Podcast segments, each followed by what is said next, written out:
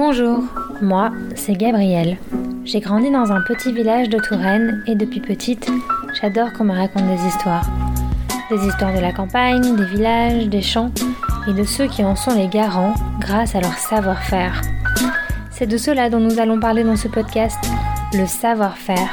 Et la meilleure façon de l'appréhender, c'est encore d'aller à la rencontre de ceux qui en sont les garants et qui savent le réinventer au quotidien. Il est 8h du matin et j'arrive à la gare de Vendôme. J'ai rendez-vous à Sargé-sur-Bray dans la ferme de Émile Auté. Émile est paysan de thé et il produit son propre thé, ici, dans le Loir-et-Cher. Oui, oui, je vous assure, on peut planter du thé chez nous. Allez, je vous emmène. Bonjour Émile. Bonjour. Merci de vous accueillir, de nous accueillir euh, dans votre euh, atelier à thé. Je crois qu'avant de faire du thé, vous faisiez des, des cocktails. Comment est-ce qu'on passe du thé au cocktail? Euh, effectivement, euh, dans, mon bar à cocktail, euh, j'ai fait mes premières expériences autour de l'infusion, de la décoction de, plantes et, de thé, de matcha notamment. Et c'est aussi euh, là où j'ai commencé à faire mes premières cueillettes de plantes sauvages, à cultiver mes premières fleurs comestibles pour mettre dans les cocktails. Et j'ai mis le doigt dans un truc qui m'a passionné, le monde du thé, qui est aussi large que le monde du vin, et euh, avec un, esprit euh, qui était différent du, du monde dans lequel j'évoluais euh, à, à ce moment-là.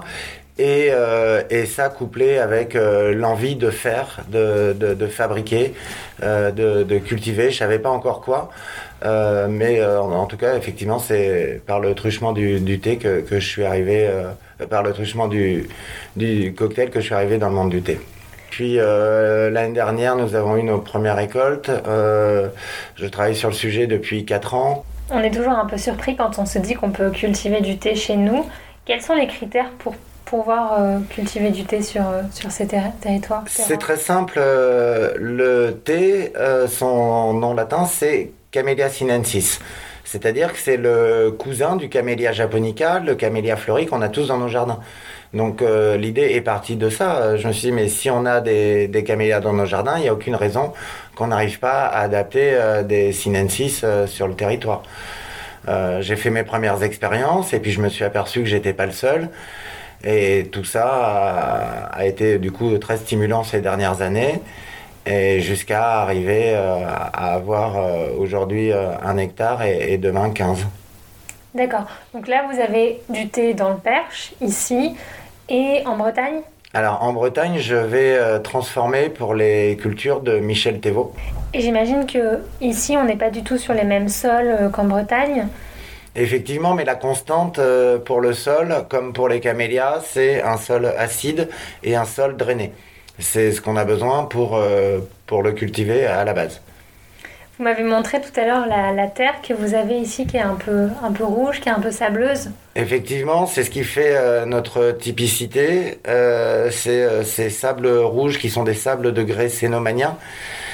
Et, et, comme pour la vigne, le, le théier va prendre le goût de, de, son terroir et ce qui lui donne sa typicité. Et, et cela, ce côté typique local est renforcé par la, le, le type de traitement que l'on va faire euh, à nos feuilles. Euh, c'est-à-dire que le thé n'est pas comme les autres plantes euh, aromatiques simples. Une verveine, vous l'accueillez, vous la faites sécher au séchoir et, et, elle est prête à infuser. Le thé, c'est un petit peu plus complexe.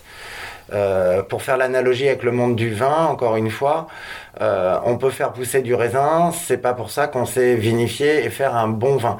Euh, et, pour ça, on fait appel à un vinificateur.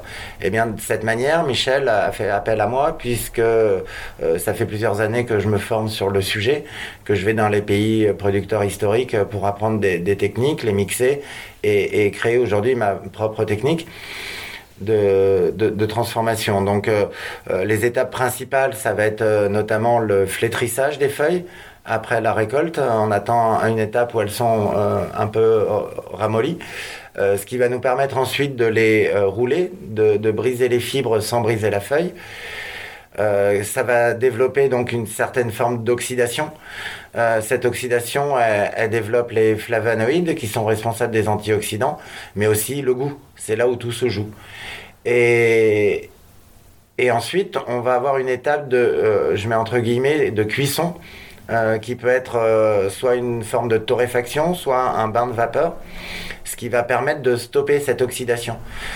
Euh, souvent, on pense qu'il y a des théiers différents pour faire le thé blanc, le thé vert, le thé noir. C'est pas exactement ça. Enfin, c'est même pas du tout ça.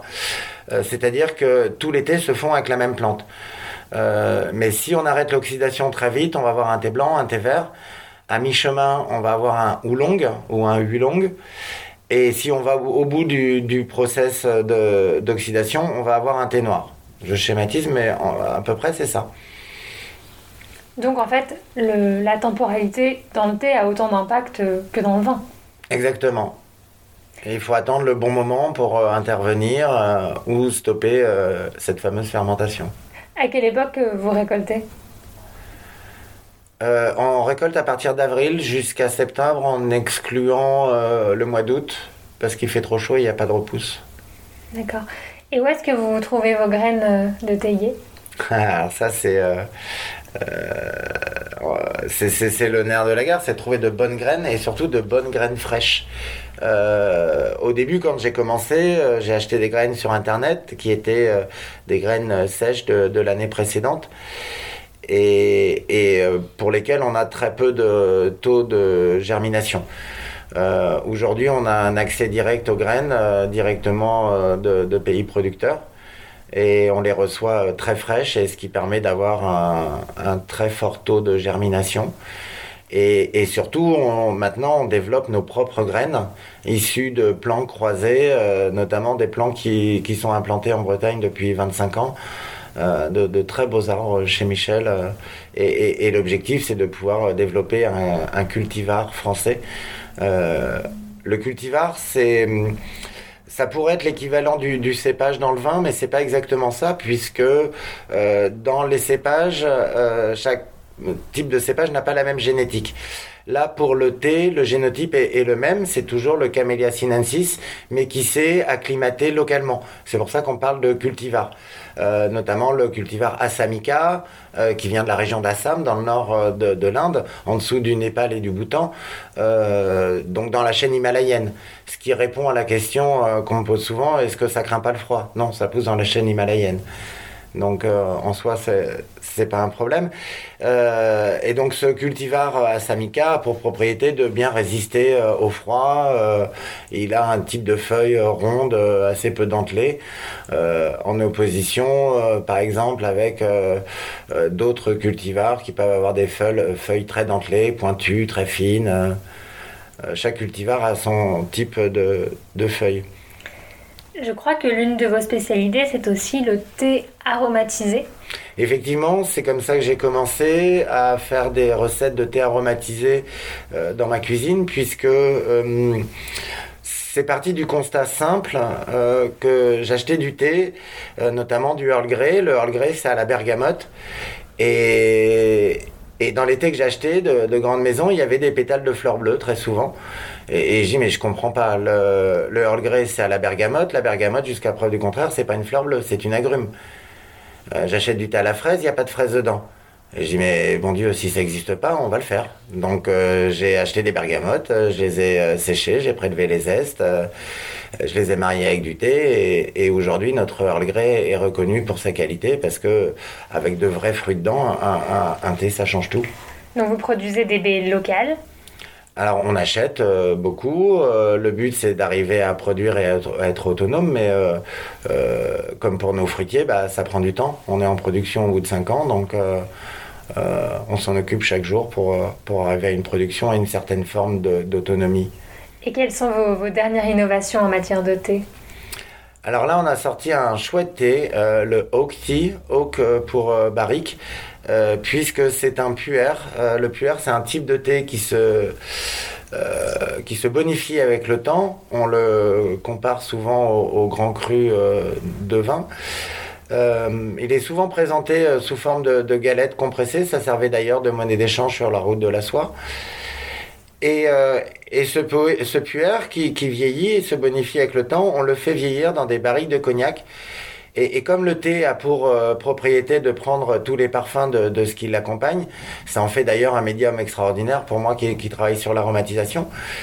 Euh, il prend toutes les effluves euh, du, cognac et, du bois euh, qui a passé euh, 25 ans en, cave pour faire un VSOP, ou 30 ans, je sais plus exactement.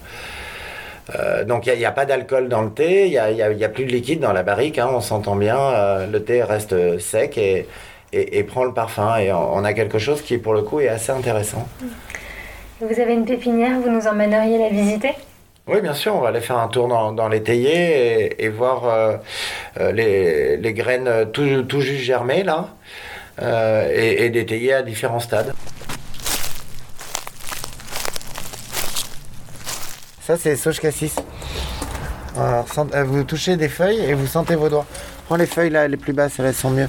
Parce qu'ils ont pris un petit coup de froid, mais ça va repartir. Mm, Et donc tu t'en sers pour thés Ouais, là on va faire un, thé euh, sauge cassis bédaronia. Des agrumes. Les pois bleus papillons, ils n'ont pas passé l'hiver. Pamplemousse et, euh, et euh, des petites oranges euh, du Vietnam. Donc là c'est l'orangerie, donc tu vois là on a des, des tout jeunes plants là qu'on a fait germer il y a, il y a deux mois. Et là, c'est des plants qu'on a gardés pour la reproduction et puis replantés au printemps.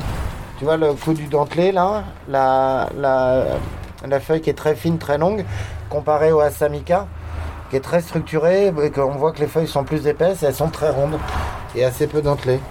Donc là par exemple, c'est tous les tout, c'est pas les mêmes types de thé? Non, ça c'est des colchidas qui viennent de Géorgie et ils sont plus longs à s'acclimater. C'est pour ça qu'ils sont encore là, ils sont en galère.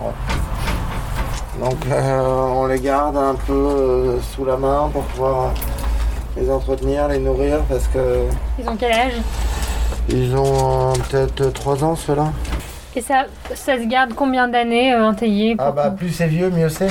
Comme le vin. Euh, je parlais des, des puères euh, tout à l'heure. Les puères, ça se fait sur des arbres qui ont un minimum 50 ans. Et on le fait avec les feuilles basses. Euh, contrairement aux- aux tous- tous les autres thés où on prend les jeunes bourgeons comme je te montrais tout à l'heure.